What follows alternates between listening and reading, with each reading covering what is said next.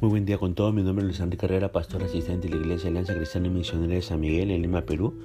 Quisiéramos tener la reflexión del día de hoy, jueves 1 de septiembre del 2022. Hoy nos corresponde ver los pasajes de Jeremías capítulos 37 y 38 y hemos querido titular a este devocional La cobardía espiritual. Fíjese que en Jeremías capítulo 21 leemos de una primera consulta que Sedequías hizo a Jeremías acerca de la amenaza de Nabucodonosor. En ese caso, envió a dos personajes, a Pasur y a Sofonías. Aquí, en el capítulo 37, tenemos una segunda consulta, que incluyó un pedido de oración según el versículo 3. Los mensajeros ahora fueron Jucal y Sofonías, el pedido de oración estaba relacionado con la situación militar que los habitantes de Jerusalén estaban viviendo en ese momento. Ahora fíjese que el rey Sedequías y sus funcionarios no querían obedecer el mensaje de Jeremías, pero querían recibir las bendiciones de sus oraciones. Querían una religión que no demandara nada de ellos. Y fíjese que a Dios no le agradan las personas que acuden a Él solo para obtener algún beneficio y no para entablar una relación con Él. Nosotros, por ejemplo, no aceptaríamos una relación así con otras personas. Así que no deberíamos esperar que Dios lo haga. Ahora bien, Nabucodonosor ya tenía la ciudad sitiada, ¿no? Dice Jeremías capítulo 21, verso 4.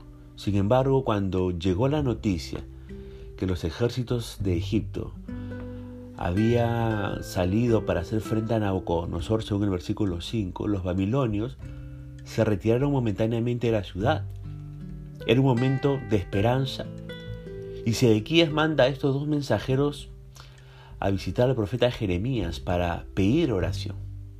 Él quería contar con todo el apoyo posible, aunque, como le dije, no tenía interés en arrepentirse.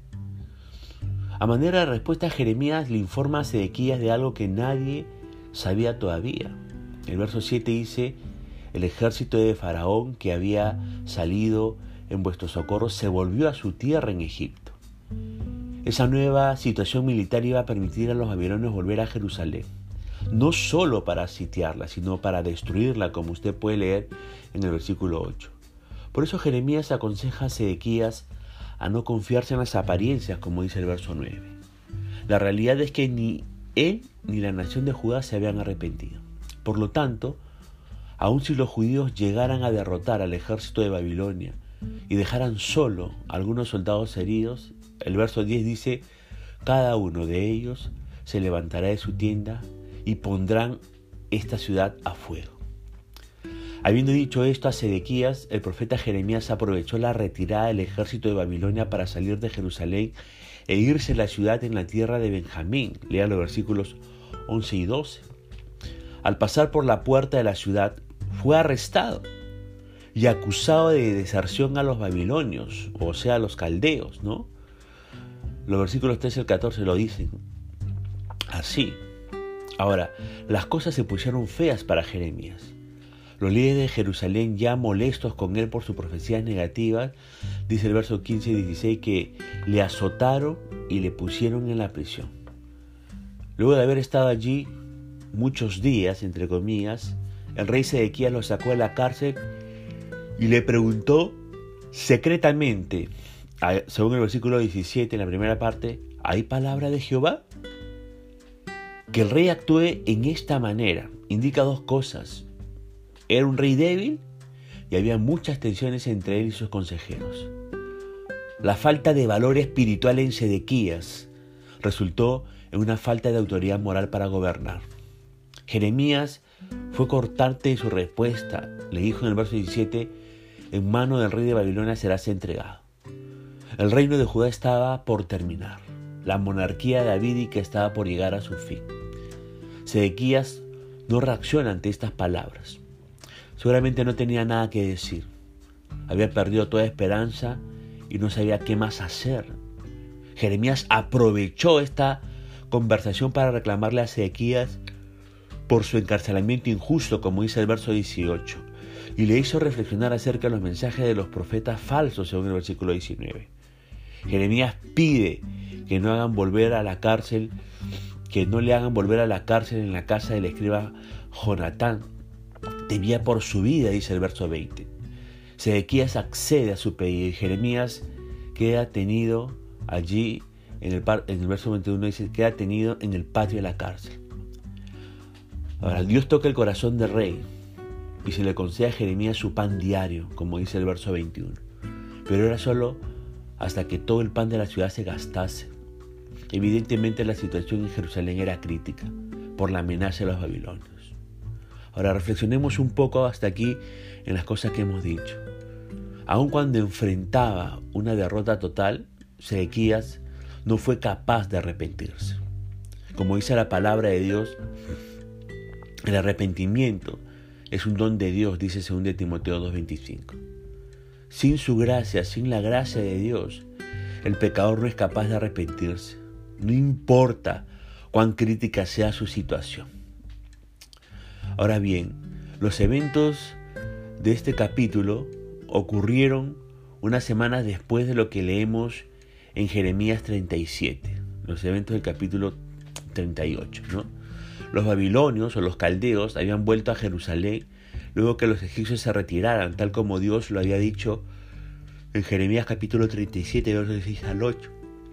Jeremías estaba custodiado en el patio de la cárcel, dice Jeremías 37, 21, pero tenía cierta libertad para seguir profetizando. Su mensaje era claro.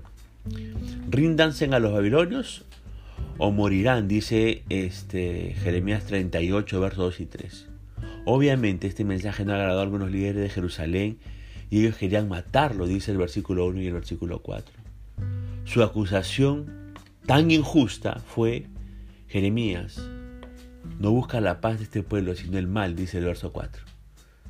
Lo consideraron un traidor, un amigo de los babilonios. Ellos no creían que él hablaba la palabra de Dios. El rey Sedequías, lejos de proteger a un súbdito, a quien respetaba y a quien reconocía como un verdadero profeta, abdicó toda responsabilidad diciendo en el verso 5 de aquí que Él está en vuestras manos, pues el rey nada puede hacer contra vosotros. ¿Qué tal irresponsabilidad? Sedequías había perdido toda autoridad, ya no merecía ser el rey de Judá. Los hombres mencionados allí en el versículo 1 de este capítulo 38 y descrito como los príncipes ahí en el versículo 4 tomaron a Jeremías y lo echaron en la cisterna que estaba en el patio de la cárcel, dice el verso 6. Usaron sogas para hacerlo.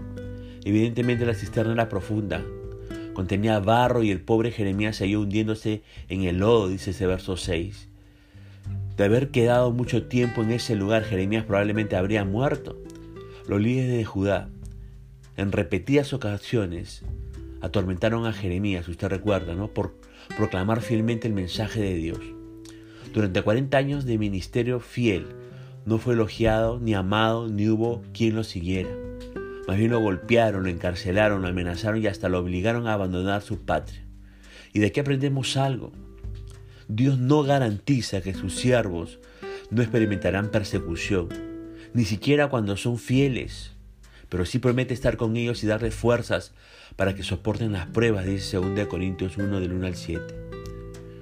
Por eso cuando usted esté sirviendo a las personas, recuerde que su servicio es para Dios y no para que la gente lo halague, por favor. Dios recompensa nuestra fidelidad, pero no siempre lo hace durante el curso de nuestra vida. Estamos. Ahora bien, felizmente, un hombre se percató del peligro de Jeremías y deseó hacer algo al respecto. Lo extraño es que la persona que ayudó a Jeremías no fue un judío, sino un etíope, dice el verso 7 de este capítulo 38 de Jeremías. Su nombre era Ebed Melech, que significa siervo del rey. Era un eunuco que indica que estaba al cuidado de las esposas del rey, según el versículo 22. Ebed Melech salió del palacio, se dirigió hacia la puerta de la ciudad donde el rey Sedequías estaba sentado, dice el verso 7, e intercedió por Jeremías, nos dice el verso 9. La preocupación de Bet Melech fue que Jeremías podría morir de hambre, pues ya no había más pan en la ciudad, según el versículo 9. El interés que este eunuco mostró por Jeremías provocó una reacción en el rey, quien autorizó la liberación de Jeremías, según el versículo 10. Los 30 hombres que envió con Ebed Melech indican, ¿sabe qué? El temor que Sedequías tenía que los príncipes de Jerusalén tratarían de impedir la liberación del profeta.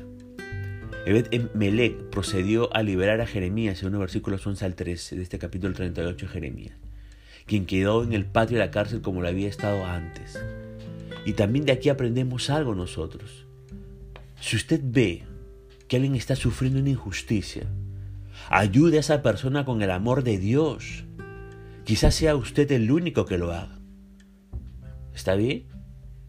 O más bien cuando usted se encuentre en una situación similar, está pasando sufrimiento e injusticia por causa del nombre del Señor, ¿sabe qué?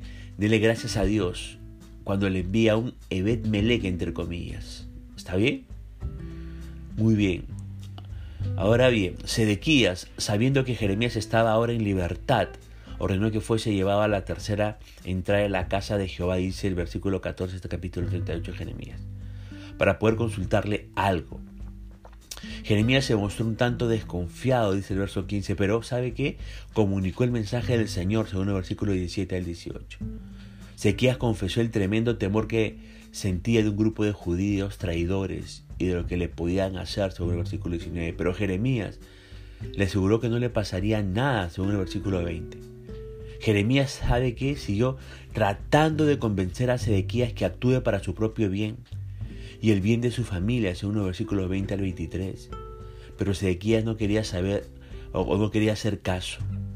Tenía más miedo de los príncipes de Judá que de Dios o de los babilonios, según el versículo 24 al 26 de este capítulo 38 de Jeremías.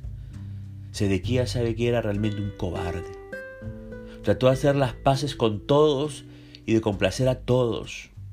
Fue un político poco hábil y como resultado de su actitud no complació a nadie. Ahora bien, dice el verso 28 que Jeremías quedó arrestado hasta que los babilonios tomaron la ciudad. Ahora reflexionemos aquí para terminar este devocional. Cuando tenemos fe en Dios, somos capaces de actos de gran valentía, como lo que hicieron los, personajes de Hebreos capítulo 11, verso 32 al 34. Pero la falta de fe en nosotros nos hace cobardes. Por eso los cobardes, entre comillas, dice la Biblia, no entrarán al reino de Dios. Le pregunto para terminar, ¿qué clase de personas somos? ¿Somos personas que tenemos fe en el Señor? ¿O somos personas que nos falta fe y somos cobardes ante las injusticias, ante el pecado, ante la maldad que está pululando en medio de nuestra sociedad? Usted tiene la respuesta. Punto final para el devocional del día de hoy, deseando que la gracia y misericordia de Dios sea sobre su propia vida, como será mediante esta nueva oportunidad. Que el Señor le bendiga.